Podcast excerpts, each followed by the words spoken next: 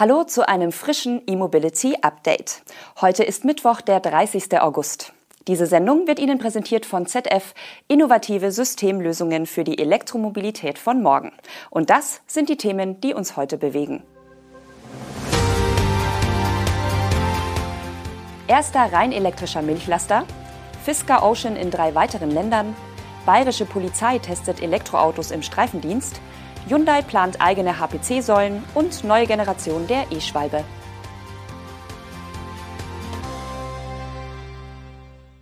Egal ob Betonmischer, Müllautos oder Autotransporter, das Schweizer Unternehmen Designwerk hat schon so manch elektrischen Sonder-Lkw gebaut. Jetzt gibt es eine weitere Premiere. Designwerk hat das erste vollelektrische Milchsammelfahrzeug auf die Straße gebracht.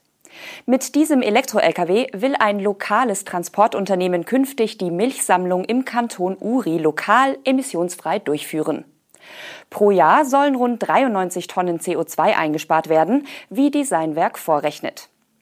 Der Logistiker führt die dortige Milchsammlung im Auftrag der Zentralschweizer Milchproduzenten durch.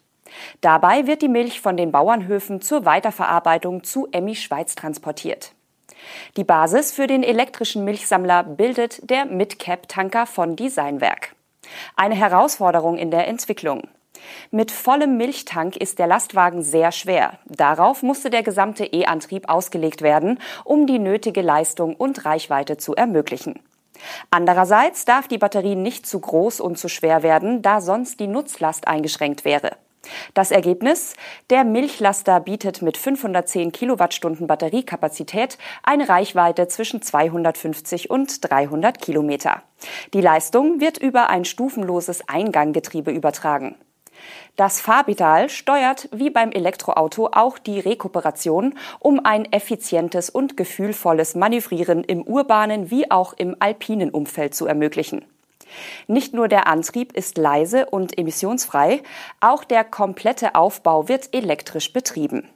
Somit ist der gesamte Betrieb des Elektro-Lkw kaum hörbar. Der vollelektrische Milchsammler von Designwerk wurde bereits ausgeliefert und ist seit einigen Wochen im Kanton Uri unterwegs. Dabei legt er eine tägliche Strecke von rund 330 Kilometern zurück. Das entspricht einer Jahresfahrleistung von ungefähr 120.000 Kilometern.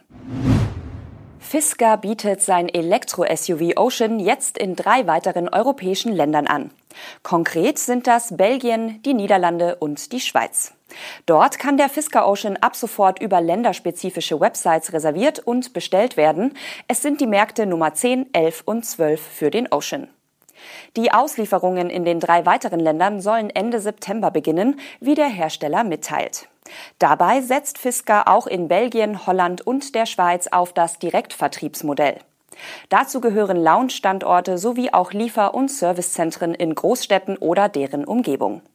Zuvor war Fisker in Europa bereits in Österreich, Dänemark, Frankreich, Deutschland, Norwegen, Schweden und Großbritannien sowie in den USA und Kanada gestartet. Die Auslieferungen sind laut Fisker in all diesen Ländern im Gange. Der allererste Ocean wurde Anfang Mai in Dänemark an einen Kunden übergeben. Electrification is the future. We put our latest driveline technology to the test on the racetrack and beyond. Affordable solutions for hybrid and fully electric vehicles. ZF We electrify everything. Emissionsfrei auf Streife geht's künftig für Polizisten in Bayern. Die Polizei des Freistaates testet im Zuge eines rund einjährigen Pilotprojektes 20 rein elektrische Streifenwagen. Konkret kommen neun Audi Q4 e-tron, neun BMW iX1 sowie zwei VW ID4 zum Einsatz. Die Elektroautos sind nach Angaben der Beamten die bayernweit ersten reinen Elektrofahrzeuge mit einer vollwertigen Polizeiausstattung. Eingesetzt werden die Blaulichtstromer im Zuge des Pilotprojekts von nun an in diversen Dienststellen in ganz Bayern. Dabei sollen sie die ganze Bandbreite der Anforderungen des uniformierten Streifendienstes durchlaufen, von städtischen Bereichen über den ländlichen Raum bis hin zu alpinen Regionen. Und das über alle Jahreszeiten hinweg und rund um die Uhr, wie das bayerische Innenministerium es beschreibt. Laut Bayerns Innenminister Joachim Herrmann werden die rein elektrischen Streifenwagen intensiv auf ihre Tauglichkeit getestet. Herrmann wörtlich, unser Ziel ist, den Fuhrpark der bayerischen Polizei in geeigneten Bereichen so klimafreundlich wie möglich umzustellen. Nach Auswertung des Pilotprojekts werden wir über den Kauf weiterer elektrischer uniformierten Streifenwagen entscheiden. Nach Angaben des Innenministeriums befinden sich im Fuhrpark der bayerischen Polizei bereits 69 rein elektrische Pkw, darunter auch 10 BMW i3. Diese sind aufgrund ihrer Größe keine vollwertigen Streifenwagen und werden hauptsächlich für Verwaltungsfahrten eingesetzt. Unabhängig von dem Pilotprojekt soll auch die zivile Fahrzeugflotte schrittweise auf alternative Antriebe umgestellt werden. Die Ladeinfrastruktur der Polizei wird dazu bereits ausgebaut, so der Minister. Aktuell gibt es rund 320 Ladepunkte an Liegenschaften der bayerischen Polizei. Bis Ende des Jahres sollen es schon 700 bis 800 sein. Neben batterieelektrischen Fahrzeugen will das Innenministerium für die Polizei übrigens explizit auch die Brennstoffzellentechnologie und womöglich die Nutzung von E-Fuels in Erwägung ziehen. Der südkoreanische Autokonzern Hyundai entwickelt eigene HPC-Säulen. Laut einem Medienbericht will der Autohersteller noch in diesem Jahr mit der Installation dieser Stationen namens Blue Plug beginnen, und zwar im Heimatmarkt Südkorea. Wie eine lokale Zeitung unter Berufung auf Insider berichtet, strebt Hyundai eine Zertifizierung seiner HPC-Lader mit einer Leistung von 350 kW bei der koreanischen Regierung an. Ist diese Freigabe erfolgt, sollen noch 2023 die ersten Exemplare der Blue Plug-Säulen am Hyundai-eigenen HPC-Netzwerk EPIT in Südkorea installiert werden. Bisher stammt die Hardware für diese Ladenetze von externen Herstellern. Hyundai arbeitet offenbar an zwei Versionen der Blue Plug. Eine Variante mit einem betonschmalen Gehäuse verfügt über nur ein CCS-Ladekabel und ein hochkant angeordnetes Display. Bei dem zweiten Modell ist ein etwas größeres Display quer verbaut. Diese Version mit einem gänzlich anders designten Gehäuse verfügt über zwei Schnellladekabel. Unabhängig vom Gehäuse und der Anzahl der Ladekabel scheinen beide Modelle über einen Kartenleser zu verfügen. Details zu den Ladesäulen, etwa zum Powersharing bei zwei belegten Ladepunkten, sind noch nicht bekannt. Ebenso ist unklar, ob Hyundai die Schnelllader künftig auch außerhalb des Heimatmarktes einsetzen oder an Drittkunden vermarkten will. Nach rund einjähriger Lieferpause präsentiert Govex die neue Generation der E-Schwalbe mit Wechselbatterien. Als Partner für den europaweiten Aufbau und die Betreuung eines Vertriebsnetzes für den E-Roller ist künftig die Berliner E-Schwalbe Vertriebsgesellschaft zuständig. 2017 brachte Govex erstmal die einst ostdeutsche Schwalbe als Elektroversion auf den Markt. Doch seit rund einem Jahr sind die beiden Versionen nicht lieferbar. Der Münchner E-Roller-Hersteller musste im Sommer 2022 bekanntlich auf die anhaltenden Lieferkettenengpässe reagieren. Er pausierte bei der E-Schwalbe und verschlankte sein Produktportfolio. Nun ist eine verbesserte Version der E-Schwalbe mit einem Maximaltempo von bis zu 45 kmh zurück. Präsentiert wurde der Roller vor ein paar Tagen in Berlin.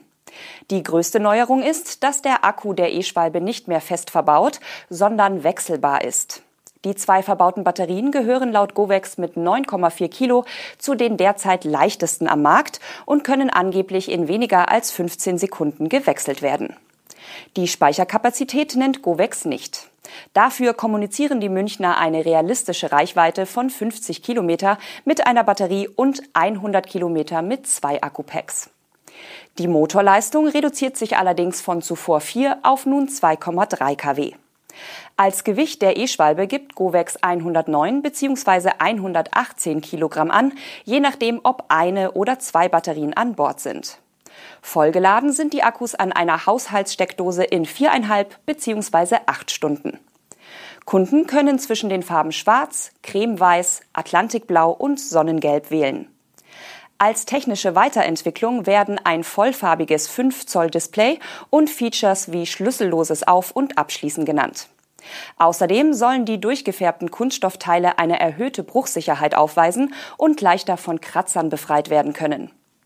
Den Preis der E-Schwalbe nennt Govex noch nicht, verspricht aber schon einmal eine schnelle Verfügbarkeit. Das war unser E-Mobility Update für heute. Die Sendung wurde Ihnen präsentiert von ZF, innovative Systemlösungen für die Elektromobilität von morgen. Unser Werbepartner stellt kommende Woche auf der IAA in München ein neues Reduziergetriebe für elektrische Fahrzeugantriebe vor. Es handelt sich dabei um ein koaxiales Konzept, bei dem sich An- und Abtriebswelle auf der gleichen Achse befinden.